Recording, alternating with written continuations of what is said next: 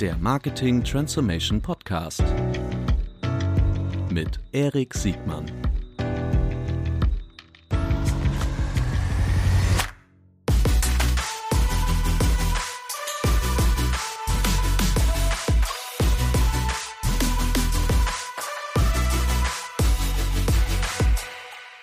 Herzlich willkommen zu einer neuen Folge des Marketing Transformation Podcasts. Heute mit Jenika von Ecosia. Moin. Hi, hallo, moin. Ecosia ist ja schon längst kein Geheimtipp mehr. Ich freue mich ganz besonders, dass du heute hier bist, weil du bist äh, ja praktisch die Auftaktveranstaltung, äh, hätte ich beinahe gesagt, die Auftaktfolge zu äh, meinem Projekt Nachhaltigkeit und Marketing in diesem Marketing Transformation Podcast als, als regelmäßiges Thema hier einzubauen. Ähm, Ecosia, wie schon gesagt, aus meiner Sicht eine tolle Erfolgsstory. Aber bevor wir einsteigen, bitte sag doch mal kurz ein paar Sätze zu dir und dann steigen wir ein, was Ecosia eigentlich macht. Ja, sehr gerne. Ich freue mich auch voll da zu sein. Bin gespannt, äh, was bei dem Gespräch hier so rauskommt. Ich auch. Es ist jedes Mal ähm, wieder cool, mit Leuten zu reden, die, also kennt man ja selbst, ne? Man ist in einem Unternehmen drin und da bleibt man irgendwie der eigenen Bubble. Aber wenn man dann mit Menschen spricht, die irgendwie einen ganz anderen Hintergrund haben, da kommen dann manchmal ganz coole Ideen bei raus. Mhm. Ja, äh, ich bin Jenika. Ich arbeite seit dreieinhalb Jahren bei COSA und bin dort zuständig für den deutschsprachigen Raum, Deutschland, Österreich und Schweiz und für das Wachstum der Märkte. Ähm, das heißt, sowohl Business Development als auch Marketing fallen mit in meinen Bereich. Mhm. Wir sind natürlich eine globale Marke, haben aber spezielle Märkte, auf die wir uns fokussieren. Und Deutschland ist dann neben Frankreich auf jeden Fall der, in dem wir am meisten repräsentiert sind und ähm, auch am meisten äh, Ressource reinstecken mhm. aktuell. Das ist auch euer, euer, euer, euer erster Markt? Äh, Unser Home Market, genau. Ja. Wir sind ein Berliner Unternehmen ja. ähm, und ganz natur gegeben hat sich dann unsere Werbe, unsere ersten Werbemaßnahmen schon auf Deutschland fokussiert, einfach weil das Team hier ansässig war. Mhm. Damals vor fast zwölf Jahren. Ja, cool. Und du persönlich kommst du, kommst du jetzt eher aus dem Suchmaschinengeschäft oder bist du mehr aus dem NGO-Bereich? Ähm, aus, aus welcher Ecke komm, bist du denn zu Ecosia Ich komme aus einer äh, ganz anderen Ecke. Ich komme aus der Ecke Influencer Marketing. Da war ich vorher, mhm. ähm, gerade mit Bewegtbild, mhm. YouTube, TikTok und Instagram mhm. und war dann aber, obwohl das alles voll viel Spaß gemacht hat, nach so einer Weile in so einer klitzekleinen Krisen habe ich gefragt, wofür mache ich das eigentlich alles? Und ähm, da habe ich dann, das ist eine gute Frage, ne? die muss man sich stellen. Ähm, 40 Stunden die Woche, pff, macht es, also wofür? Und dann habe ich mich halt hingesetzt und mich wirklich damit beschäftigt, was sind eigentlich meine Werte, was ist mir wichtig im Leben und wofür möchte ich meine Kompetenzen einsetzen und auch worin möchte ich mich weiterentwickeln. Und das, was dabei rauskam, hat wunderbar gepasst zu einer Ausschreibung, die es gerade bei Ecosia gab. Und äh, ja, drei Jahre später sitze ich hier. Es hat also geklappt und ich äh, könnte nicht froher sein mit der Entscheidung. Das ist schön. Die, ähm, ich muss mir die Frage für später nochmal merken, ob dein, dein, deine berufliche Entscheidung nicht eventuell auch repräsentativ für eine ganz bestimmte äh, Gruppe ist von, von hochqualifizierten Young Professionals. Young Professionals. Mhm. Darf man das sagen, Young Professionals, oder ist das irgendwie diskriminierend? Oh, weiß ich nicht. Wir sind ja jung und super professionell. Ja. Nee, Quatsch. Ich, also nee, nee, ich, ich denke auch mehr, ich denke nicht, ich denke nicht, dass professionell diskriminierend ist. Ich, äh, das ist young. Nö, ja. das stimmt ja. Es, es, gibt ja auch Junior und Senior und das, ähm, so viel Wissen sich eine Person auch aneignen kann. Ich glaube, die Erfahrung, die man in einer Arbeitswelt hat, mhm. und die mhm. kommt nun mal mit dem Alter, mhm. die ist immer noch ein ziemlich relevanter Punkt, den Young Professionals noch nicht haben. Dafür haben die vielleicht noch so eine frische Sicht auf Dinge, die oft fehlt, wenn man schon lange im, im Rad des Getriebes sitzt total witzig. Ich habe jetzt schon nach den ersten drei Minuten dieses Podcasts das Gefühl, wir kennen uns ja vorher noch nicht, also wir hatten ein Vorgespräch gemacht, dass ich in jedem Fall mit dir noch weitere 40 Minuten über viel, viel mehr Themen sprechen könnte als nur Cosio. Aber das machen ja, Gott sei Dank. Wir wissen ja auch irgendwie diese ja. Podcast-Folge auch gut, dass wir miteinander sprechen können. Ja, sehr gut. Aber nee, keine Sorge, Ecosia an sich bringt da schon äh, genug mit. Erklär bitte, vielen kennen das, aber vielleicht nochmal einmal kurz die Funktionsweise ähm, oder vielleicht fangen wir mit der Vision an äh, und dann die Funktionsweise und danach wird natürlich auch so eine Frage kommen, ne? Vor- und Nachteile des äh, Modells und, mhm. und dann reden wir mehr auch über. Das mache ich gern. Ähm, das war vor vielen, vielen Jahren, da hat sich unser Geschäftsführer Christian Kroll nach seinem BWL-Studium gedacht, wie kann man denn den Regenwald schützen, Ökosysteme schützen, ähm, mit einem smarten Geschäftsmodell. Mhm. Und damals hatte er, schlauer Fuchs auf jeden Fall, mhm. heute immer noch, damals auch, ähm, hat er beobachtet, okay, dieser, der Internetmarkt, der Suchmaschinenmarkt, der ist, da ist wahnsinnig viel Potenzial. Jeder braucht eine Suchmaschine, schon damals, heute mehr denn je. Mhm. Ähm, es ist ein kostenloses Produkt, die Suchen würden sowieso laufen. Gleichzeitig ist der Werbeanzeigenmarkt sehr lukrativ. Mhm. Kann man das nicht nutzen, diese bestehende Infrastruktur nutzen, um damit Gutes zu tun, mit dem Geld, das dadurch erwirtschaftet wird. Mhm. Und was daraus entstanden ist, also Ecosia, eine Suchmaschine, so wie Google, mhm. funktioniert genauso. Man tippt was ein, zum Beispiel Hotel Berlin. Und wenn dann eine Werbeanzeige kommt, klickt man vielleicht drauf mhm. und dann verdienen wir als Unternehmen Geld. Wir decken unsere laufenden Kosten wie jedes andere Unternehmen auch. Wir haben unser Büro, wir haben Gehälter für irgendwie unsere Mitarbeiterinnen und äh, auch Marketingausgaben. Mhm. Und jetzt kommt der große Unterschied. Das, was das Geld, das übrig bleibt, die Gewinne, die werden nicht in irgendwelche Taschen gesteckt, kommen nicht an irgendwelche Aktionäre ran oder sowas, sondern die gehen in Baumpflanzprojekte. Wir haben Partner auf der ganzen Welt, mit denen wir Bäume dort pflanzen, wo sie am meisten gebraucht werden. Und das sind bis dato, ich glaube, über 136 Millionen Bäume, an denen noch so viel mehr dranhängt als einfach nur ein Baum, der mhm. irgendwo steht. Und ähm, genau, so kann man also mit seinen äh, Suchanfragen Bäume pflanzen.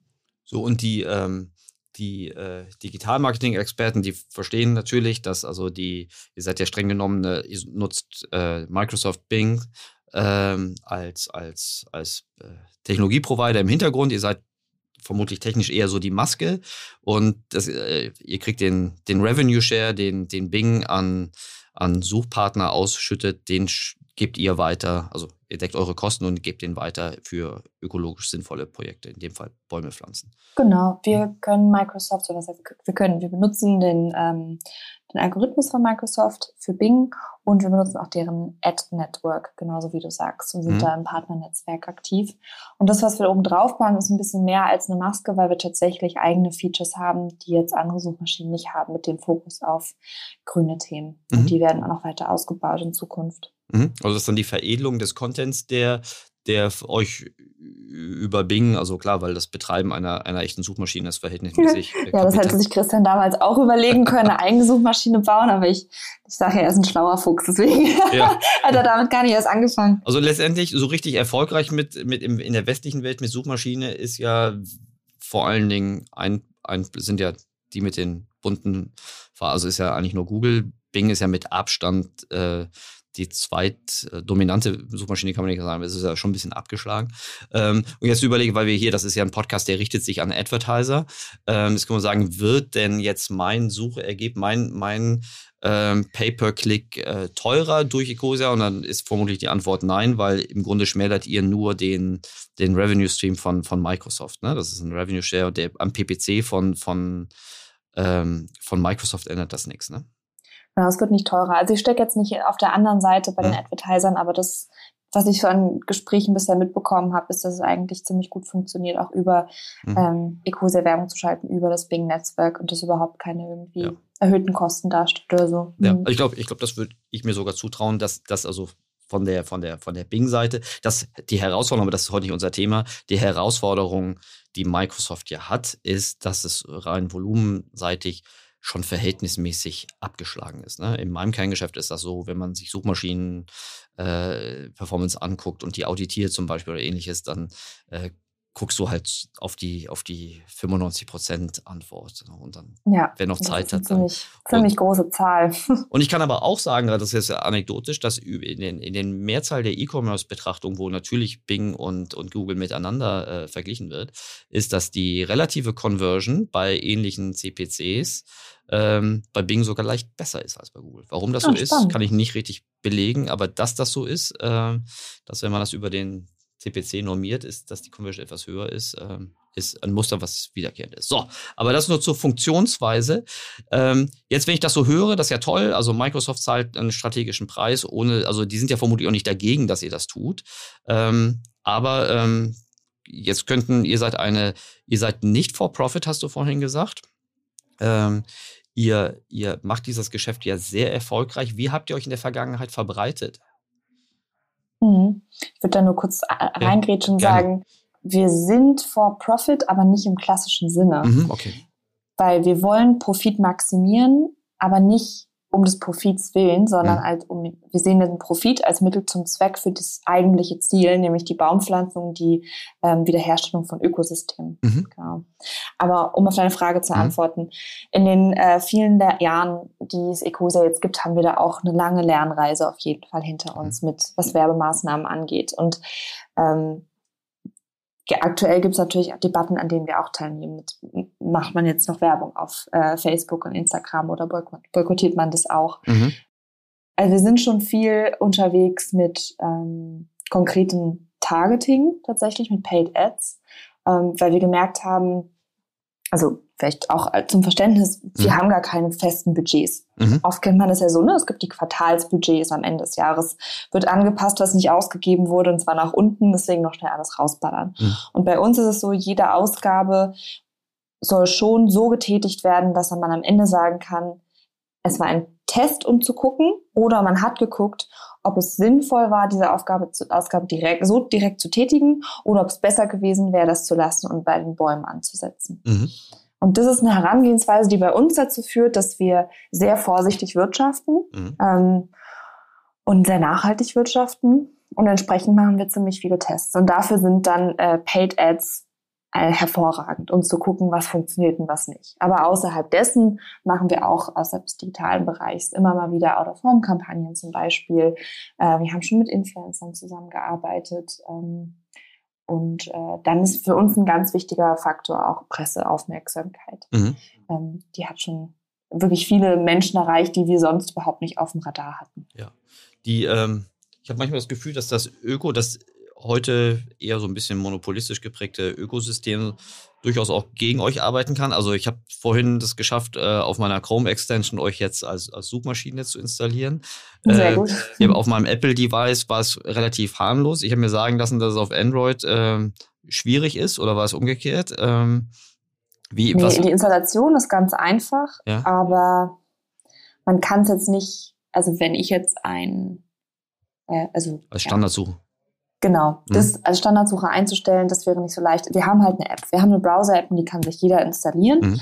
Ähm, es gab allerdings eine Auseinandersetzung zwischen Google und der Europäischen Kommission für Wettbewerbsrecht dahingehend, dass ähm, Google auf seinen Android-Produkten auch die eigenen Google-Produkte ähm, voreingestellt hatte und die keine Wettbewerber voreingestellt werden konnten, auch nicht von Partnern.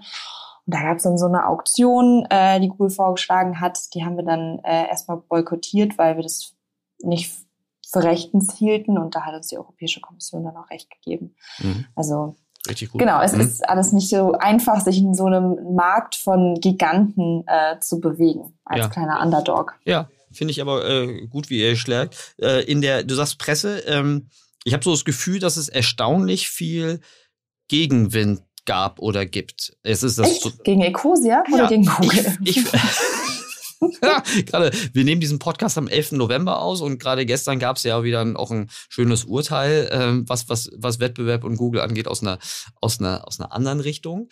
Nein, ich meine das natürlich nur rein relativ. Ne? Wenn ich so drauf gucke und ich würde sagen, äh, es gibt jetzt größere Probleme als ökologisch verantwortungsvoll handelnde äh, Suchmaschinen oder Suchmasken oder Suchcontent-Anbieter.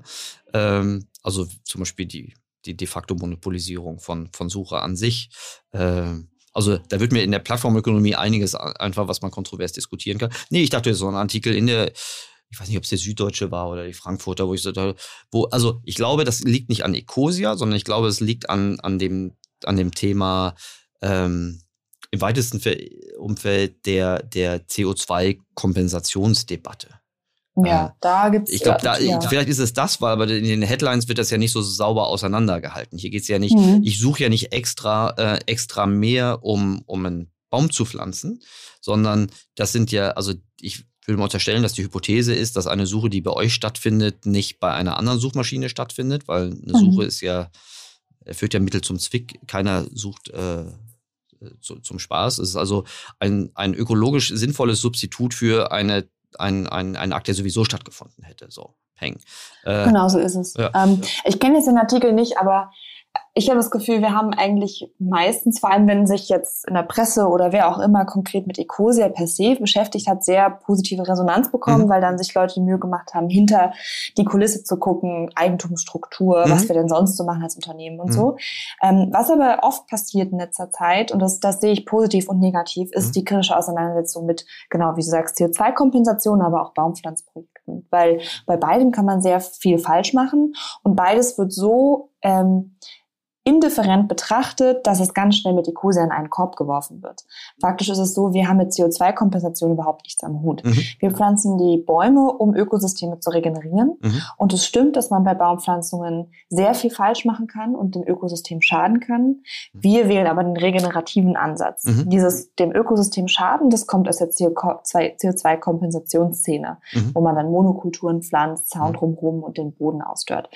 Das ist jetzt ein bisschen viel hm? Fachgeplänkel, aber genau da kommen gerade so, so kritische Stimmen her, die aber nie uns konkret äh, kritisieren oder so, aber dann uns in der Debatte in einen Topf werfen, was für uns nicht so gut ist. Also irgendwie für uns wäre es eigentlich besser, dass sich jemand die Mühe macht, mit uns zu sprechen, vielleicht unsere Projekte zu besuchen und sich da selbst ein Bild macht, mhm. bevor man sagt, hier diese, diese eine Initiative hat was Schlechtes gemacht, es gibt auch noch andere Unternehmen, die Bäume pflanzen. Mhm. Nach dem Motto, die machen es auch schlecht. Ja. Aber sonst eigentlich alles immer ziemlich positiv. Da bin ich auch froh drüber. Ja, äh, äh, denke ich auch. Ich hätte nur gedacht, es gibt eigentlich äh, zu wenig Initiativen all, allgemein, als dass man jetzt innerhalb der unterschiedlichen Ausprägungen der, der nachhaltigen Initiativen äh, jetzt irgendwie noch das Haar in der Suppe finden müsste. Aber das ist vielleicht meine als Außenstehender irgendwie meine total subjektive Betrachtung.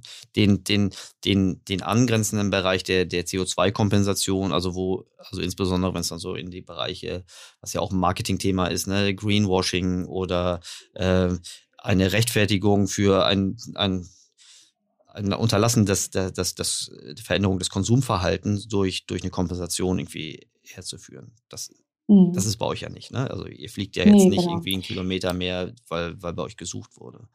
Nee, und das äh, kommunizieren wir auch ganz klar. Wir sagen, wenn ihr Eco sehr nutzt, ist es ganz, ganz toll und ihr könnt damit ganz viel bewegen als Teil einer Bewegung. Mhm. Aber nichtsdestotrotz müssen wir uns alle damit beschäftigen, was für eine Zukunft uns erwartet mit der aktuellen Klimapolitik, was mhm. jeder Einzelne und jeder Einzelne dazu beitragen kann, dass es anders wird und in welcher Verantwortung die Politik steht. Mhm. Und deswegen sagen wir eigentlich auch nie, hey, deine Suche hat jetzt so und so viel CO2 rausgefiltert, deswegen Mhm. gut gemacht und weiter so, sondern stattdessen bauen wir eher an so etwas wie zum Beispiel im Travel Widget, dass wenn man jetzt einen Flug sucht von Berlin nach München, dass die Zugverbindung angezeigt wird und man mhm. sagt, hier, das ist die CO2-Ersparnis, wenn du den Zug buchst statt dem Flug. Mhm. Also ein bisschen so motivierend, da sehen wir unsere Verantwortung auch ein bisschen mhm.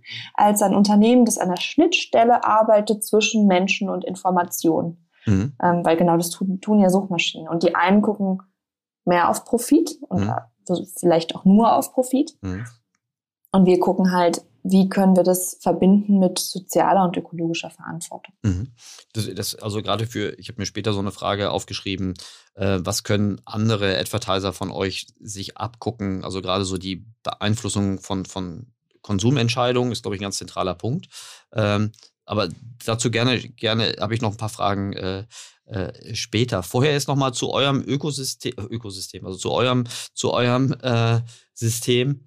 Äh, was habt ihr denn so für Herausforderungen? Oder wenn du dir wünschst, dir was spielen könntest, welche Hürden würdest du wegpacken? Äh, was, was steht einer weiteren Ausbreitung vielleicht auch noch im, im Weg, bevor wir zu den positiven Initiativen kommen? Einer weiteren Ausbreitung von Nicosia steht auf jeden Fall ähm, die Monopolstellung von Google im Weg, würde ich sagen. Also ich bin, ich, ich will Google als Unternehmen gar nicht schlecht machen, weil die sind total innovativ, die haben ganz viel bewegt und die machen auch wirklich spannende Sachen. Aber ich wünsche mir für uns als Ecosia einen fairen Wettbewerb.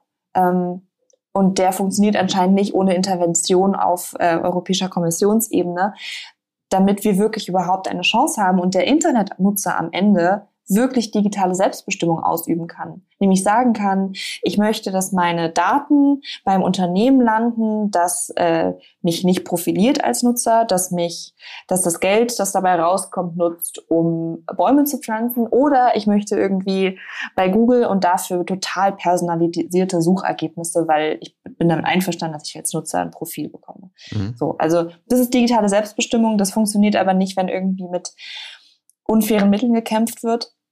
Das ist der eine Wunsch. Und der andere Wunsch wäre, dass äh, der Duden Langscheid neben Google oder vielleicht statt Google noch Ekosen oder Ekosieren als Verb aufnimmt. Wir haben kein anderes Verb im Deutschen oder Englischen für etwas im Internet zu suchen als googeln. Ja. Das ist, das ist, das ist schon die, das stellt schon die Absurdität dieser Situation dar und das muss sich ändern. Ja, das, ja. das verstehe ich. Hast du noch ein Beispiel für unfaire Mittel, ähm, wenn du, wenn du auf, auf, auf die Vormachtstellung von, von Google referenzierst? Hm. Also ich glaube, dass ähm, das ganze Android-Ökosystem schon mh, hm, ziemlich bezeichnend ist mhm. für den Wettbewerb und dass man da eigentlich keine Chance hat, draufzukommen als äh, Standard. Mhm. Ähm, aber es gab auch so andere Hiccups, bei denen ich mir jetzt aber gar nicht so sicher bin, wie viel davon öffentlich ist und wie viel gerade noch in der Kommission sozusagen mhm. äh, beraten wird. Deswegen bleibe ich lieber bei dem Punkt. Was ist deine Wette? Wer versteht das schneller? Also das Thema ähm, unfaire Marktbedingungen und auch dieses Thema Datenschutz. Ich würde jetzt auch noch so sowas reinschmeißen wie zum Beispiel ähm, die, die, die Verantwortung, die es im, im Kontext zu Hate Speech und äh, allen mhm. möglichen äh, diskriminierenden Themen geht. Das ist, also da würde ich sagen, da ist Suche vielleicht nicht ganz im Fokus, aber soziale Netzwerke und auch Videoplattformen äh, schon mehr. Aber meine Frage ist eigentlich, wer glaubst du, wird schneller so eine Art Verantwortungsbewusstsein ausgeprägt entwickeln? Die Konsumentinnenseite oder die Advertiser-Seite? ich würde sagen, auf jeden Fall die Konsumentinnenseite. Cool. Und der Druck, der sich dadurch, der Druck, der sich dadurch aufbaut, hat dann Einfluss auf die Advertiser-Seite. Mhm. Ja. Gut. Das hätte ich auch getippt. Also vor allen Dingen gibt es ja wenig, es gibt ja wenig Proxys, die einen Mut machen, dass auf der, auf der Advertiser-Seite da substanziell mhm. irgendwas äh, äh, passieren kann. Also ich, ich glaube, dass also theoretisch verstehen das ganz, ganz viele und sicherlich auch ganz, ganz viele, die uns jetzt gerade zuhören. Aber das in die Tat umzusetzen, ist ja, also in der Regel können das ja auch nicht nur einzelne ja, Individuen, das ist richtig. sondern ein ganzes Ko Kollektiv. Okay, ähm, wieder auf euch geguckt. Was habt ihr so für weitere Initiativen, um euch noch, noch besser auszubereiten, um äh, noch mehr äh, Bäume äh, zu pflanzen? Also du hast schon diesen, diesen, diesen Rechner, äh, dieses, dieses Travel, was war es, Plugin? Das Travel Widget, genau, Widget daran arbeiten mhm. wir. Mhm. Generell ähm, fokussieren wir uns gerade sehr auf Features, die wir ähm, für unsere Suchmaschine bauen und die es ähm, unseren Nutzern und Nutzerinnen erleichtern soll, ökologische oder soziale, sozialverträgliche Entscheidungen zu treffen. Auch sowas wie im Bereich Shopping, wenn mhm. man jetzt eine Waschmaschine sucht, dass eben mhm. die angezeigt wird mit der höchsten Energieeffizienzklasse oder sogar eine gebrauchte ähm, und eine, die irgendwie ohne Kinderarbeit entstanden ist. Also das sind solche Dinge, an denen wir arbeiten, aber das Ding ist, das ist auch echt hochkomplex, diese Aufgabe. Und wir sind ein Team von jetzt, ich glaube, wir sind jetzt knapp über 90 Leute. Ähm, was zwar ganz gut ist, aber wenn man sich wirklich diese Aufgabe stellt, etwas so Komplexes draufzubauen, ein so komplexes ja. Feature, ähm, das so viele Datensätze miteinander verbinden muss, ähm, ja, da, da sind wir gerade dran, diese, diese Nüsse, die damit zusammenhängen, zu knacken. Ja. Also das heißt, uns da ein bisschen weiter aufbauen. Gleichzeitig haben wir aber auch angefangen, Ecosia, ähm, unsere, unsere Kompetenz ähm, als Baumpflanzer, die wir uns über zwölf Jahre ähm, aufgebaut haben, anzubieten als Dienstleistung für Unternehmen. Weil wir haben gemerkt, ja. dass Unternehmen Bäume pflanzen wollen, aber mhm. die Anbieter, die es da draußen gibt, eben ziemlich oft auch Mist bauen. Mhm. Ähm, und deswegen bieten wir genau das auch an. Und all das führt neben vielen weiteren Dingen dazu, dass wir als Unternehmen wachsen und ähm, wir, ich, na, nicht mehr dieses Jahr, aber ich hoffe ziemlich bald die 200 Millionen Baumarke knacken werden.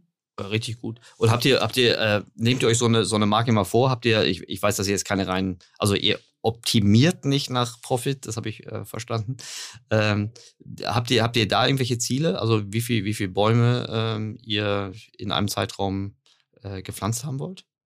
Habt ihr so einen ja, Plan? Du musst die Zahlen nicht nennen, ja, aber wenn du, wenn du möchtest. Wir haben auf jeden Fall, also das ist, wir sind, wir haben zwar arbeiten auch mit OKRs, aber die, ähm, mhm.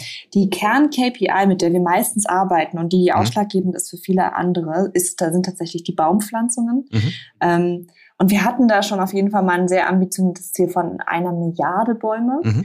Ähm, ein Problem, das sich jetzt gerade aber stellt, ist, zu gucken, dass wir auch genug Partner und Flächen dafür finden. Ähm, mhm. wir sind auf jeden Fall, wir haben da noch viel im Petto, aber langfristig müssen wir uns damit auseinandersetzen, dass ähm, es nicht so viele Projekte gibt, die diesem hohen Pflanzstandard, den wir haben, mhm. auch tatsächlich entsprechen, weil eben so viel mehr Initiativen kommen, die Monokultur mit invasiven Baumarten mhm. pflanzen wollen und dadurch natürlich auch das Angebot beeinflussen. Mhm. Ähm, das ist auch eine Herausforderung, genau, die jetzt auf uns wartet. Ich weiß nicht, ob du das beantworten kannst, weil das jetzt vielleicht eine, eine zu nerdige Frage, aber diese ich, ich weiß nicht, wie gut die Wissenschaft, also wie, wie, wie gut sich schon Peer Groups gebildet haben, wann, wann Aufforstung, nachhaltige Forstung irgendwie wirklich nachhaltig ist und wann es ungewünschte Effekte gibt. Äh, ich hätte gedacht, aber das ist vielleicht so meine durch die Waldorfschule geprägte ähm, Gartenbauepochen geprägt, dass jeder Baum im Grunde erstmal gut ist und dazu beiträgt, dass es eine, Dio, also eine diverse äh, äh, Entwicklung gibt auf der, auf der, auf der Bio-Ebene, plus das ist dann die, also die CO2-Ebene sowieso. Das ist immer mal einfach. Wenn das aber doch so, so klar ist, dass es auch, auch ungewünschte Effekte gibt, warum gibt es dann trotzdem äh, nicht nachhaltige, also nicht optimale Projekte? Ist das, liegt das an der, an den, an, am, am Zertifikat? Äh, liegt das an der, an der Fehlrichtung? Äh, aber wo findet da das Missverständnis statt? Es sind, ich würde sagen, wirtschaftliche Interessen, wie immer. Ähm, wenn man jetzt auch auf äh, die deutschen Wälder guckt, mhm. Das wäre eigentlich überwiegend Buchenwald, Buchenlaubmischwald, den wir mhm. hier haben. Stattdessen finden wir aber Kiefern und äh, Fichten vor, in halt Reih und Glied gestellt. Und was damit zusammenkommt, ist ein super trockener Boden, auf dem nichts anderes wächst. Mhm. Der Borkenkäfer und ähm, insgesamt äh, Bäume, die anfälliger sind für Schädlinge und Krankheiten. Und die Motivation, aber so viele Fichten und Kiefern zu pflanzen, mhm. kommt daher, dass es zum Beispiel super Baumaterial ist ah, okay. und dass die Nachfrage sehr hoch war. Mhm. Hat aber dazu geführt, dass äh, die Nachfrage jetzt nicht mehr befriedigt werden kann, weil eben die Ökosysteme ganz schön kaputt sind, die Bäume so anfällig. Und jetzt die Überlegung, wieder Buchen zu pflanzen. Okay. Ähm, und, vielleicht wieder und ganz ähnlich ja. ist es auch bei den Baumpflanzprojekten. Okay. Also die, es gibt Unternehmen, die wollen CO2 kompensieren, Bäume pflanzen und die haben nicht die Kapazitäten, genau hinzugucken bei den Partnern und vertrauen dann gewissen Standards. Und mhm. diese Standards achten sehr auf CO2-Kompensation und bestimmt nochmal sowas wie Menschenrechte und so weiter. Aber CO2-Kompensation alleine regeneriert kein Ökosystem. Mhm. Und das bedeutet, dass die Menschen dort, wo man pflanzt, das sind überwiegend Länder im globalen Süden, weil dort einfach die Waldrodungen so weit fortgeschritten sind, dass Ökosysteme zerstört sind. Ähm, wenn man dort pflanzt, ohne die Menschen mit einzubeziehen oder die auch die Tierarten vor Ort, ähm, dann gewinnt man nicht viel. Mhm. Dann gewinnt man ein bisschen CO2 und dann kann sich irgendwer gut fühlen, der dieses Zertifikat kauft. Ja. Aber die Leute vor Ort, die sind dann ein bisschen, ja, die sind wunder zurückgelassen. Ja, plus die Böden und biodivers ist es dann auch nicht. Okay, das, das, das, genau. das verstehe ich. Aber wenn ich das verstehe, dann kann das ja nicht so schwer sein. Die, ähm, mhm. Gut, auf der anderen Seite kann es dann auch lösbar sein, um dann einfach die, die Incentivierung anders, anders äh, zu richten. Gut, und ihr achtet da drauf. Jetzt denke ich, jetzt versuche ich mich wieder in so eine klassische Marketierrolle reinzudenken. Äh, wenn ich das höre, wie, wie das also, dass es nicht per se gut ist, einfach nur Bäume zu pflanzen, dann kriege ich schon wieder Unsicherheit. Ne? Und wenn ich jetzt nicht der, der, mhm. die, die letzte Entscheidungsinstanz bin, dann würde ich sagen, oh, bevor ich da jetzt mich irgendwie angreifbar mache, dann mache ich lieber gar nichts oder gibt es halt einen Partner, ist die, ist die Frage der Glaubwürdigkeit und auch der, der Zertifizierung, damit man jetzt nicht die Zertifikate, sondern wirklich die Zertifizierung, also dass ich von der dritten unabhängigen Instanz irgendwie ein, ein, ein Prüfverfahren durchlaufe, das mir sagt, okay, das, was du tust, ist wirklich äh, A, das, was du sagst, was du mhm. tust, und das ist auch wirklich hilfreich. Äh, spielt das eine große Rolle? Also Glaubwürdigkeit, glaube glaub ich, können wir einen Haken dran machen. Das ist die Frage, mhm. wie wird die Glaubwürdigkeit irgendwie hergestellt und wie kann sie transportiert werden? Ja, auf jeden Fall. Also bei, wenn es eine CO2-Kompensation gibt, da gibt es den Goldstandard mhm. und ähm, diesen, diesen Standard, den kann man auch prüfen durch externe Audits. wenn es darum geht, Ökosysteme zu regenerieren ähm, und ohne auf den CO2 Mehrwert der Bäume zu gucken. Die äh, Bäume filtern CO2. Mhm. So, ne? Das mhm. passiert sowieso und ein gesundes Ökosystem noch viel mehr, mhm. wenn es denn regeneriert werden konnte. Mhm. Könnten, äh, dafür gibt es dann nicht wirklich einen Standard in mhm. dem Bereich, in dem wir tätig sind. Und der mhm. fehlt auf jeden Fall. Das heißt, man kann, hat überhaupt gar keine Vergleichsmöglichkeiten. Für uns als Ecosia bedeutet es aber auch, wir sind irgendwie die Vorreiter in diesem Feld, zumindest in der Größenordnung, in der wir unterwegs sind. Also mhm. ich glaube, wir sind die weltweit größte, äh, der größte Dachverband für Baumpflanzorganisationen. Mhm. Und ähm, dadurch, dass, dass wir die Vorreiter sind, aber diese Vergleichsgröße durch eine Zertifizierung oder sowas ähnliches fehlt, fehlt es auch manchmal an Glaubwürdigkeit. Mhm. Ähm, das heißt, es, Leute, Leute wollen da genauer hingucken, Leute zweifeln es an, weil sie eben schlechte Erfahrungen gemacht haben in anderen Bereichen oder die Kritik mitbekommen haben an anderen Initiativen. Ähm, und das ist auch, da arbeiten wir auch gerade dran mit verschiedenen Organisationen, Initiativen, die sich damit beschäftigen, ob man nicht äh, genau an so etwas mal arbeiten kann, an einem an einem Zertifizierungssystem für Baumpflanzungen zur Regenerierung von Ökosystemen. Mhm. Okay.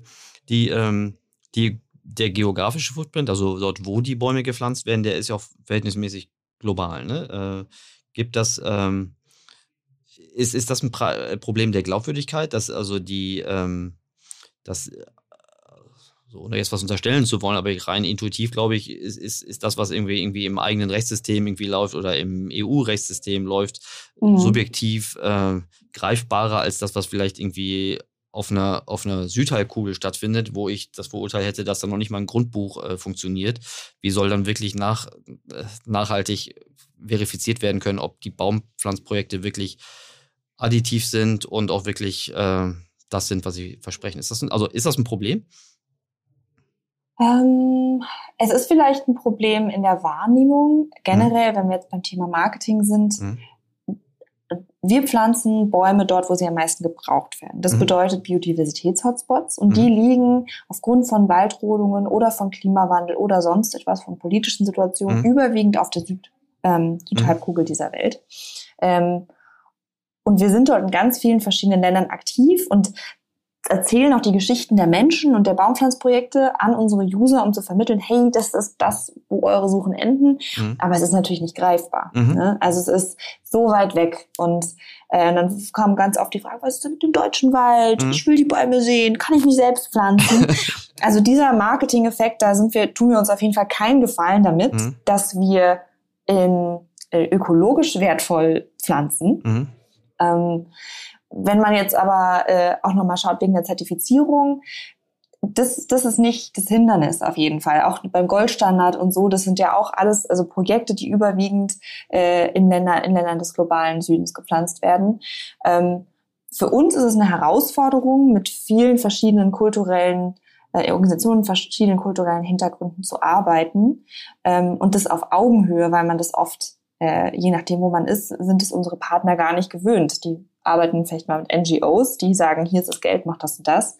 Und wir arbeiten auf Augenhöhe und zusammen. Und gleichzeitig prüfen wir natürlich aber auch, ähm, ob das alles so mit äh, so geklappt hat mit den Baumpflanzen. Mhm. Ähm, es ist eine ziemlich, also es ist eine Herausforderung, die wir bisher gemeistert haben. Und bestimmt wird da auch mal irgendwie was nicht klappen, aber dann verbessern wir uns. Also das ist so ja. unsere Herangehensweise. Total spannend. Die, ähm, was, was können andere, also ich verstehe das mit der, mit der, also ich verstehe immer besser, wie komplex euer, euer, euer Vorhaben ist, mit was für. Unser Unternehmen generell ja. ist komplex. so, so, die, ähm, Wer hat schon ein Tree-Team und ein Tech-Team ja, und noch andere Sachen? Ja, aber, aber, gut, klar, dafür werdet ihr von einer klaren Vision äh, geleitet. Das, äh, das hilft sicherlich, sicherlich auch, aber ich merke auch immer mehr, wie es nicht nur durch das, was du mir erzählt hast, sondern überhaupt, wenn man sich dann versucht, ein bisschen reinzulesen und zu denken, ähm, wie viel Unbekannte ein der normale interessierte Mensch irgendwie da äh, mhm. äh, zu, zu, bedienen hat. So, und das kann man ja auflösen. Aber es ist ein ganz schön langer Weg. So, aber, aber gut, es lohnt sich ja vermutlich, ist vermutlich lebensnotwendig, das, äh, diesen, diesen Weg zu beschreiten. Die, äh, was können andere vielleicht Advertiser, aber auch durchaus auch die, äh, sagen wir mal, Konsumenten mit, mit, mit, mit Verantwortungsbewusstsein. Was können die sich von euch abgucken? Also mir fallen ja schon ein paar Sachen ein, aber äh, geht ja hier um deine Beobachtung. Was, was, was denkst du, was, wo, wo seid ihr ein, ein gutes Vorbild und was kann man so transferieren auf, auf andere mhm. Unternehmens- und, und vielleicht auch Lebenssituationen? Ähm, ich glaube, dass Ecosia doch eine Vorbildfunktion einnehmen kann für ähm, verschiedene Unternehmen. Denn was wir wirklich geschafft haben, ist dieses Purpose-Driven Leadership. Das, mhm. was viele eigentlich auch erreichen wollen, aber irgendwie kommen sie da nicht mhm. hin, mhm. weil am Ende halt doch irgendwie von oben dann nochmal kommt, ja, aber was ist denn hier jetzt mit, äh, mit Marge, Profit und whatever. Mhm. Ähm, was ich beobachtet habe bei vielen, auch gerade größeren Unternehmen, ist, dass dort sehr viele Mitarbeiter und Mitarbeiterinnen sind, die super ähm, motiviert sind, einen Purpose zu schaffen im Unternehmen, aber äh, gegen die Decke stoßen und nicht mhm. weiterkommen mit ihrem Vorhaben. Und also wenn hier Führungskräfte zuhören, dann würde ich empfehlen, mit den Menschen mal zu sprechen und denen ein bisschen mehr Vertrauensvorschuss zu geben in ihren Vorhaben. Also es gibt zum Beispiel Initiativen, die das Unternehmen auf Ecosia umstellen wollen. Mhm. Ähm, aber genau solche Initiativen gibt es eben auch für andere Themen, mhm. sei es um das Unternehmen zu verbessern, mhm. um die Effekte zu verbessern. Und ich glaube, dass man damit nicht nur die MitarbeiterInnen länger bindet und attraktiver wird als Arbeitgeber, sondern auch sehr authentisch sich in eine ähm, Purpose-Driven Leadership-Richtung mhm. entwickeln kann. Das ist auch etwas, was wir vielleicht so als Beispiel, das ist etwas, was man total minimal invasiv äh, machen kann und äh, es kann auch jeder nachvollziehen, einfach in, in die Standardeinstellung äh, auf allen Browsern in meinem Unternehmen einfach Ecosia als Default-Suchmaschine äh, einzustellen, statt Voll. die Das eines, ist so eine, ja. der, das ist wirklich der kostengünstigste, die kostengünstigste Sache, die man im grünen Bereich machen kann, die oh. den einen sehr großen Effekt hat, äh, wenn man sich bereit ist, damit auseinanderzusetzen, ist, ähm, woher der, der Strom kommt. Ja. Ähm, ob man jetzt ein digitales Unternehmen ist oder auch nicht, aber am Ende Stromanbieter oder auch Serverleistungen, die haben wir ja auch. Und da mhm. mussten wir uns auch Gedanken machen. Mhm. Jetzt äh, Server von Bing und so, die äh, zumindest damals noch nicht 100% erneuerbar betrieben wurden. Was machen wir denn damit? Wo ist unsere Verantwortung? Und mhm. wir haben angefangen, Solaranlagen hier in Deutschland zu bauen, zu sagen, okay, wir pushen jetzt, das ist unser Beitrag zur Energiewende und das ist unser Beitrag für unsere User, damit sie wissen, hier entsteht kein zusätzlicher Schaden durch eine Suchanfrage mhm. in Form von CO2. Finde ich gut. Microsoft selbst hat gesagt, dass sie 2030 äh, CO2-neutral sein wollen. Kann das sein? Mhm, das kann sein, ja. Ja, okay. Die, ähm, cool. Die, äh, also äh, Ecosia äh, defaultmäßig installieren. Dazu braucht man keinen Aufsichtsratsbeschluss. Da muss man eigentlich nur äh, einmal äh, kurz. Man muss gute Freunde in der IT haben. genau. Das habe ich jetzt gemerkt ja. auf jeden Fall. Ja. Wenn die IT nicht mitmacht, da, ähm, da ist es immer eine, eine harte Nummer. Aber als ja. Individuum kann man natürlich auch einfach umstellen. Aber genau. als ganze das Unternehmen. das ist nicht nur bei der Suchmaske so, dass man die IT sich auf jeden Fall nicht zum Feind machen sollte. Das ist nee. äh, so. Äh, ähm, genau. So die, ähm, wenn wir über Marketing und Nachhaltigkeit sprechen, ne, dann mhm. habe ich mir überlegt, also das ist ja die Chance, Konsumentinnenentscheidungen so zu beeinflussen, dass es dass mehr nachhaltige Lösungen gemacht werden. So. Mhm. Und da frage ich mich, hm, warum ich da so wenig Beispiele kenne. Das kann ja jetzt an mir liegen. Ähm, die, also Beispiele, die ich wirklich erfolgreich finde. Und da nehme ich jetzt mal so Beispiele wie euch raus, wo praktisch die Nachhaltigkeit bei euch ja praktisch der Geschäftszweck ist. Ja, das kann ich ja, das sage ich das jetzt nicht willkürlich, das kann ich ja einer normalen Biermarke ähm, nicht sofort aufbürden, dass sie jetzt nicht mehr ähm, Ergebnisziele für den Gesellschafter irgendwie äh, gener generiert. Mhm. Aber das letzte Beispiel, und ich glaube nicht, dass es ein nach, wirklich nachhaltiges Beispiel war, äh, war die Regenwaldaktion von was war's, Krombacher von vor 100 Jahren. Kenn, mhm. Kennst du das Beispiel noch? Ja, das kenne ich. Noch. So, ähm, sonst natürlich weiß ich, dass es so mittlerweile sowas wie Ökostrom gibt, aber wenn ich jetzt so auf den auf den Vergleichsplattformen gucke und da kriege ich ein Gefühl für, ähm, wie äh, dass Ökostrom zum Beispiel jetzt aufholt, aber dass es immer noch ziemlich langsam geht. Ähm, aus, aus Gründen, das finde ich so einen guten objektivierbaren Gradmesser, ne? weil Strom ist so, so, so, eine Commodity, der Preisabstand ist nicht mehr so groß ähm, mhm. und trotzdem, das, was man so sehen kann, geht es, aber im Verhältnis zur öffentlichen Debatte finde ich es immer noch unterrepräsentiert. Also, mhm. lange Rede, Hast du positive Beispiele für mich, wo äh, Marketing und Nachhaltigkeit wirklich, ähm, wirklich gut umgesetzt wurden? Ja, ähm, Also eins, was mir einfällt, ist ähm, das Unternehmen Recap. Mhm. Vielleicht kennst du das. Die machen ähm, Pfand-Kaffeebecher. Das mhm. sind diese türkisen mhm. und manchmal braunen Becher, die es in Coffeeshops gibt, äh, mhm. wo man sagen kann, für einen Euro Pfand nehme ich einen To-Go-Becher, aber einen, den ich wieder zurückgeben kann und mhm. der im System drin mhm. bleibt.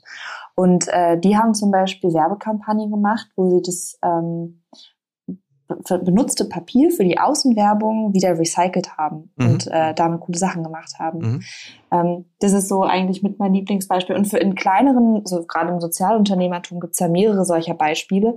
Das ist natürlich, wird natürlich schwieriger, das umzusetzen, sobald man das auf eine, eine richtig großen ne, auf einer richtig großen Skala macht als großes Unternehmen. Aber wie viel groß, größer und stärker ist dieser, dieser symbolische Effekt, wenn es ein großes Unternehmen machen würde, so etwas. Mhm. Sich wirklich mal damit beschäftigen. Ähm, und ich glaube, was, ich wurde schon oft gefragt, wie kann man denn Marketing, diese nachhaltige Botschaft wirklich rüberbringen, mhm. wie, dass die Leute das auch glauben und dass sie motiviert. Und ich bin ganz fest davon überzeugt, und die Antwort ist leider eine sehr unbeliebte, mhm. dass es authentisch sein muss, dass innerhalb des Unternehmens jemand sein muss, der der Meinung ist, nicht der Meinung ist, okay, wir wollen jetzt die unsere Zielgruppe, die interessiert sich mehr für Nachhaltigkeitsthemen, also machen wir da jetzt mal einen mhm. grünen Punkt auf unser mhm. Plakat. Vielleicht mhm. ist es ja attraktiver. Nee, stattdessen Leute sagen, okay, wir als Unternehmen wollen nachhaltiger werden. Wir wissen, wir sind nicht perfekt. Wir wissen, wir haben einen langen Weg vor uns und wir werden nicht alle glücklich machen. Aber lass uns einen ersten Schritt machen und lass uns etwas machen, was vielleicht revolutionär und schwierig ist, mhm. um ein Zeichen zu setzen. Mhm. Und das ist dann authentisch. Und da bin ich mir ganz sicher, dass da nicht irgendwie so ähm, die Leute kommen mit, das ist doch Greenwashing oder so, mhm. sondern dass man dann wirklich Menschen erreicht. Mhm. Aber dieses Authentische hinzubekommen, das ist eine Leadership-Aufgabe. Mhm. Und der muss man sich stellen. Authentisch, das kann ich total nachvollziehen. Ich glaube, ich, ich kann das nicht beweisen, ob es so ist, aber das wäre für mich der Unterschied zwischen Patagonia und, und Nike. Ne? Mhm. Ähm, ich, also ich kann, vielleicht irre ich mich total, aber ich traue es Nike nicht zu. Ähm, also wirklich ernsthaft nachhaltig zu sein. Komischerweise bei den bei den ethisch-sozialen Fragen habe ich es ihnen schneller zugetraut. Ne? Also in der ganzen Black Lives Matters äh, äh, Diskussion, ähm, Diskussion, bei, also bei, bei, diesen sehr bewegenden Zeiten äh, habe ich den abgenommen, dass das nicht einfach nur kurzfristige Strategie war, sondern dass sie auch was riskiert haben, als sie sich mhm. klar positioniert haben. Ähm, jetzt mit ihren recycelten Schuhen und ob sie dann wirklich recycelt werden oder nicht. Ähm, Boah, das überrascht mich noch nicht mal. Bei, bei Patagonia stelle ich es mir irgendwie so vor, dass es äh, tatsächlich irgendwie ein, ein, ein, ein, ein Purpose dahinter gibt und dass die, klar, dass die auch, auch mit sich kämpfen und mit ihrer, mit ihrer Zulieferschaft äh, und dass es ein langer Weg ist, aber dass die authentisch sind. Okay. Mhm. Ja, was mir gerade noch einfällt, ist, mhm. ich war, ähm, ich glaube, es war vorgestern oder so, auf einer Konferenz im FAZ-Atrium. Vielleicht kann man das sogar online nochmal nachschauen. Da gab es einen Beitrag von einem ähm, Startup von zwei Gründerinnen, die zum Thema Nudging oder zu, äh, zum Thema Digitalisierung und Nachhaltigkeit forschen. Mhm. mhm. Und äh, die haben sich in ihrer Forschung auf Nudging fokussiert und haben gezeigt, dass Nudging eingesetzt für Nachhaltigkeit wahnsinnig effizient ist. Und da war ein Beispiel, war ähm, ein Duschkopf, der das ist auf jeden Fall das Beispiel, dass ich mich erinnere, ähm, ein Duschkopf, der mit angezeigt hat, wie der Wasserverbrauch gerade mhm. ist und so ein bisschen auch das so visualisiert hat, dass einem bewusst ist, ohne dass man sich dabei schlecht fühlt. Und das mhm. hat nachhaltig und effektiv dazu geführt, dass äh, die Person deutlich äh, weniger heiß geduscht haben mhm. und auch weniger lang. Also mhm. Wasser und äh, Energiehitze gespart haben. Ja. Und ähm, die forschen da gerade an diesem Nudging-Bereich. Und ich glaube, dass das nochmal, das fand ich wahnsinnig spannend, was die da rausgekriegt haben. Ja. Ich suche nochmal raus, wie das Unternehmen heißt. Vielleicht kann man sich das mal anschauen. Super, und dann packen wir das in die Shownotes und dann kann man das nochmal noch, lesen. Ich finde das eh Nachhaltigkeit und äh, alles, was quantifizierbar ist, also was, was, was gemessen und und gewogen werden kann, finde ich total hilfreich. Also mir hat das damals geholfen. Also jeder versteht relativ bald, wie viel CO2 in, irgendwie ein Flug von A nach B kostet. Aber mir war zum Beispiel nicht klar, äh, wie viel Kilo CO2 ein Baum, wenn er ausgewachsen ist, pro, pro, pro Jahr äh, wirklich, wirklich äh, rausfiltert. Ähm, und dann wird man, wenn man dann halbwegs rechnen kann, dann weiß man ungefähr, wie viele Bäume man braucht, um halt einen Flug nach, äh, keine Ahnung, Venedig ähm, äh, wieder rauszuholen. Und ja. Ähm, ja. das dann leichter mit der Bahn zu fahren. Okay, ähm, okay, das hat, äh, das, das hat schon sehr geholfen. Vielen Dank.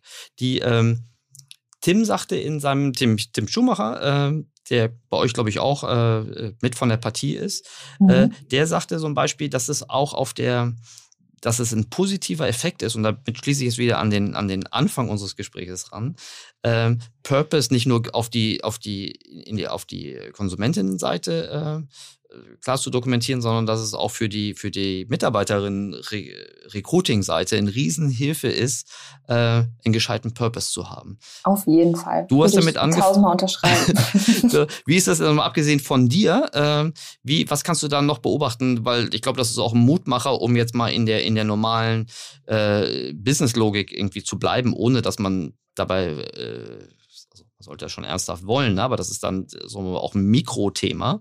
Ähm, wie funktioniert das? Also wie, wie hast du da Beispiele, äh, wie ihr besser rekrutieren könnt als andere, dadurch, dass ihr äh, einen nachhaltigen Purpose habt?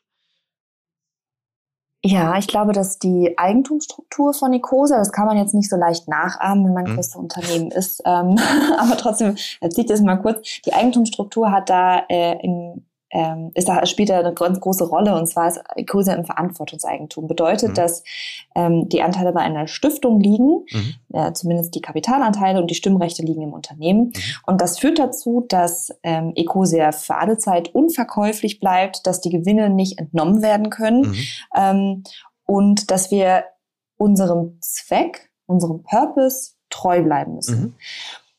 bedeutet für mich als jemand, der sich dort bewirbt und es hört, ah, hier arbeite ich wirklich für eine Sache. Ich arbeite mhm. nicht für eine Person, sondern mhm. ich arbeite für die Idee dahinter, mhm. die unabhängig von den Personen ist, unabhängig von Geschäftsführung und langfristig überlebt. Also so ein bisschen wie früher Familienunternehmen und mhm. heute auch noch teilweise mhm. waren. Ähm, ein Unternehmen, das im Dienst der Gesellschaft steht und das kann man natürlich so super ökologisch aufziehen wie wir. Man kann aber auch sagen, da gibt es einen, einen Fensterbauer ähm, aus, aus Süddeutschland, der sagt, wir wollen richtig gute Fenster bauen, die mhm. so lange halten, wie es geht, die möglichst energieeffizient sind, nachhaltig äh, produziert, sozial verträglich und den Leuten Freude machen. Mhm. Und sowas braucht man. Und die sind zum Beispiel auch im Verantwortungseigentum. Mhm. Und dann komme ich dahin als Bewerberin und merke, okay, es geht hier nicht irgendwie darum, dass wachsen, wachsen, wachsen, dann verkaufen Exe Plus und mhm. so weiter, sondern es geht darum, wirklich was Geiles zu machen für andere, mhm. Probleme zu lösen, was anzubieten, ein gutes Produkt zu entwickeln. Und wenn man das merkt, ob jetzt in der Eigentumsstruktur oder daran, wie die Menschen es einem mitteilen, das ist wahnsinnig motivierend. Mhm. Und was dazu kommt, das ist das ist dann die Eigenverantwortung. Mhm. Dass man merkt, ich bin in einem Unternehmen, in dem ich mich ähm, natürlich entwickeln kann in meinen, in meinen Fähigkeiten und als Mensch und Person, aber dass ich auch mitgestalten kann, dass ich ähm, Freiraum bekomme. Und das zusammen führt dazu, dass man sich selbst wirksam fühlt. Und ich glaube, das ist ähm, ein wahnsinnig wichtiges Bedürfnis von uns Menschen ist und zunehmend wichtig für die junge Generation an Arbeitnehmer und Nehmerinnen, die gerade ähm, sich in Ausbildung befindet oder auf jeden Fall zukünftig den Markt ähm, am Markt sein wird, mhm. das, das Bedürfnis nach, nach Selbstwirksamkeit. Mhm. Das kann ich total nachvollziehen. Ich kann beides nachvollziehen. Ähm, ich glaube, das eine lässt sich besser reproduzieren als, als das Verantwortungseigentum. Äh, also selbstwirksam, glaube ich, kann, kann das gibt kein Unternehmen, was, was äh, das nicht versuchen können sollte, wenn es dann wirklich irgendwie mhm. einen Purpose hat. Ich überlege gerade Verantwortungseigentum. Ähm, ich fand das Bild schön mit den, mit der, mit den Familienunternehmen. Da war halt immer die, das Risiko über die Generation, ne, dass dann irgendjemand dann genau. doch verkauft und das dann kommt. Bei Verantwortungseigentum ist entweder für bestehende Sachen klar, wenn die vererben, können die das in Verantwortungseigentum überführen. Das geht ja nur für Bestand. Für alle Startups, die wir so in letzter Zeit hatten, ist ja schon irgendwie die Investmenthypothese eine, eine Wertsteigerung. Ne? Also die Regel, mhm. wie dann Gelder geraced werden und dann auch äh, monetarisiert, ist ja schon eine Wertsteigerung für fungible äh, Unternehmen. Also ich dann schon ja. Äh, deshalb kann ich mir vorstellen, dass das nur funktioniert, wenn man sehr schnell Cashflow positiv wird in seinem Verantwortungs Eigentum. Ja, oder man muss Investoren haben, wie jetzt zum Beispiel Tim einer ist mhm. ähm, und der auch mit dem World Fund, mhm. ähm, das hängt ja damit zusammen auch, ähm, dass man bereit ist, einen längeren Weg zu gehen. So, und dass man bereit ist, nicht die Mehrheit am Unternehmen zu tragen, mhm. aber trotzdem ähm, eine gute Rendite erwartet. Stimmt, das ist, äh, das habe ich auch gelernt, dass Verantwortungseigentum nicht heißen soll, dass es äh, eine Abschrift oder eine Spende ist, sondern dass es äh, sich nicht ausschließt, eine genau. angemessene Rendite zu generieren, was immer angemessen dann, dann heißt, aber eine, eine Rendite, äh, eine angemessene Rendite äh, zu erzielen. Mhm. Dass das kein Widerspruch ist. Sehr gut. Großartig. Also ich habe echt viel gelernt und ich hätte jetzt noch diverse Fragen, die ich vermutlich nochmal neu sortieren müsste äh, für, für eine Fortsetzung. Äh, aber bis zu dieser Stelle danke ich dir schon mal ganz, ganz herzlich. Äh, da war super viel drin. Ich habe eine Abschlussfrage, die habe ich dir vorher noch gar nicht gestellt. Ähm, ja, ich bin gespannt. Äh, die heißt, wenn du zurückblickst auf deine letzten 12 bis 24 Monate, was war deine beste und was war deine schlechteste Entscheidung? Uff, 12 bis 24 Monate, muss ich mich mal kurz reindenken, das war ja alles mhm. Corona. Ja, da ist du darfst, viel passiert. Du darfst, oh, ich, es, es, es gab auch Menschen, die sagen, sie haben während der Corona-Zeit oder gerade weil es Corona war, besonders gute oder besonders schlechte Zeiten, äh, Entscheidungen äh, getroffen. Mhm. Ich muss mal sagen, also ich würde ganz kurz, mhm. damit du noch ein bisschen Zeit hast zum Überlegen, ja. kurzer Spoiler, äh, die, die Stammhörerinnen und äh, Stammhörer hören diese Frage ja regelmäßig und ich will ganz ehrlich sein, meistens warne ich meine Gäste vor. Und Jenica hat diese äh, Chance nicht gekriegt, weil ich, weil wir zwar ein Vorgespräch hatten, äh, aber ich vergessen habe, sie vorzuwarnen. Alles gut. Ja. Ähm, also ich, ich habe auf jeden Fall was für die beste Entscheidung. Ich glaube auch was für die schlechteste. Das hat jetzt nicht ganz so viel mit Ecosa zu tun oder vielleicht auch mit der Unternehmenskultur. Mhm. Ähm, beste Entscheidung, oder nee, ich fange mit der schlechtesten an. Mhm. Die schlechteste Entscheidung war, äh, ich habe berufsbegleitend studiert, das war nicht mhm. die schlechteste Entscheidung. Ich bin berufsbegleitend mein Master gemacht, jetzt mhm. nochmal oben on top, ähm, bei Ecosa und das war natürlich total, es war genial, weil man konnte theoretisches und praktisches Wissen mhm. direkt verbinden. Das war auch sehr herausfordernd, aber vor allem sehr förderlich für meine, äh, für meine Kompetenzen, würde ich sagen. Mhm aber da hängt ja nur eine Masterarbeit dran. Mhm. Und die zu schreiben, berufsbegleitend mhm. in einer Corona-Pandemie mit mhm. einem Lockdown, mhm. ähm, das war, glaube ich, das hätte ich mir zeitlich anders legen sollen, kann man jetzt nicht voraussehen, aber das war ähm, wahnsinnig herausfordernd und zehrend und im Nachhinein, glaube ich, in den letzten zwölf Monaten doch eher eine der schlechteren Entscheidungen, das so zeitlich aufzuziehen. Also es war zeitlich, also es war nicht, dass du es gemacht hast, sondern Nee, dass ich es gemacht habe, auf keinen ja. Fall. Wo hast du es gemacht? Das war es auf jeden Fall wert und ich würde es äh, jedem wieder empfehlen. Ja. Wo, äh, wo jedem empfehlen, berufsbegleitend ähm, was zu machen. Cool. Mit welcher Universität hast du das gemacht? Ähm, das war UDK in Partnerschaft mit der Universität St. Gallen. Äh, UDK ist hier mhm. in Berlin. Mhm. Und, äh, Universität genau, der Künste. Genau, Universität mhm. der Künste mhm. äh, und St. Gallen Universität, mhm. Leadership in digitaler Kommunikation. Und ich habe zum Thema Verantwortungseigentum dann auch tatsächlich äh, meine Masterarbeit geschrieben. Cool. Ähm, aber es war, es war, war das der erste Lockdown und der zweite? Es war auf jeden Fall sehr einsam und sehr grau und sehr, ja. sehr belastend. Ähm, aber daran, daran äh, schließt dann auch schon meine beste Entscheidung an. Mhm. Die war nämlich, ähm, dass ich gesagt habe, das war noch am Anfang von Corona, habe ich gesagt, boah, die Welt steht Kopf. Mhm. Und da ist mir bewusst geworden, wie schnell sich alles ändern kann. Mhm. Und dann habe ich gesagt, hm, Ecosia, ich möchte jetzt gern meinen Traum wahr machen mhm. und äh, mal ein paar Monate äh, im Auto durch Skandinavien reisen und mhm. drin im Auto schlafen.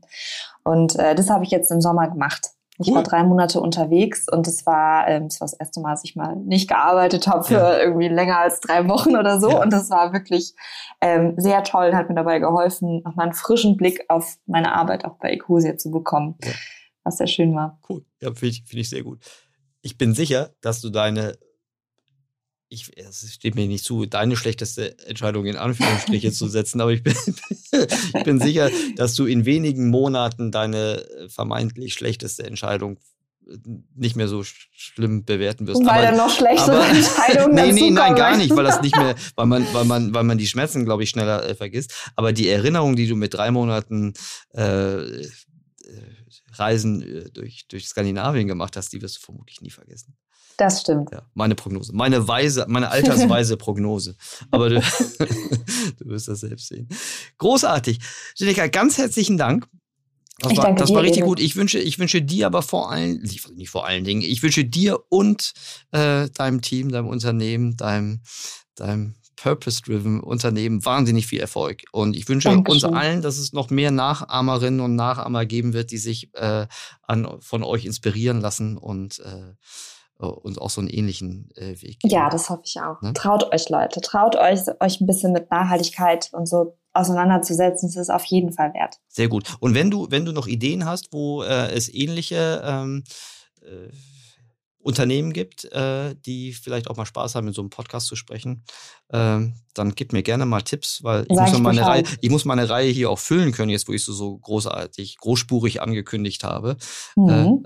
auch also gerade in Hamburg und Berlin gibt es echt viele Sozialunternehmen, ich hoffe, irgendwann muss man sie nicht mehr Social Businesses nennen, sondern einfach ja. nur noch Businesses. Aber ja. gerade ist der Fokus noch da, ja. die, äh, glaube ich, wahnsinnig spannend sind. Also zum Beispiel auch mhm. Recap, ähm, die sind aktuell allerdings nicht digital unterwegs. Mhm. Ähm, ja, aber es gibt noch viele andere. Uns fällt da schon noch was ein.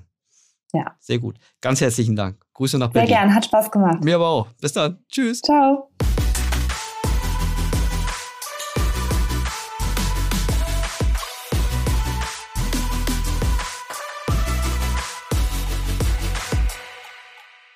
Dieser Podcast wird produziert von Podstars bei OMR.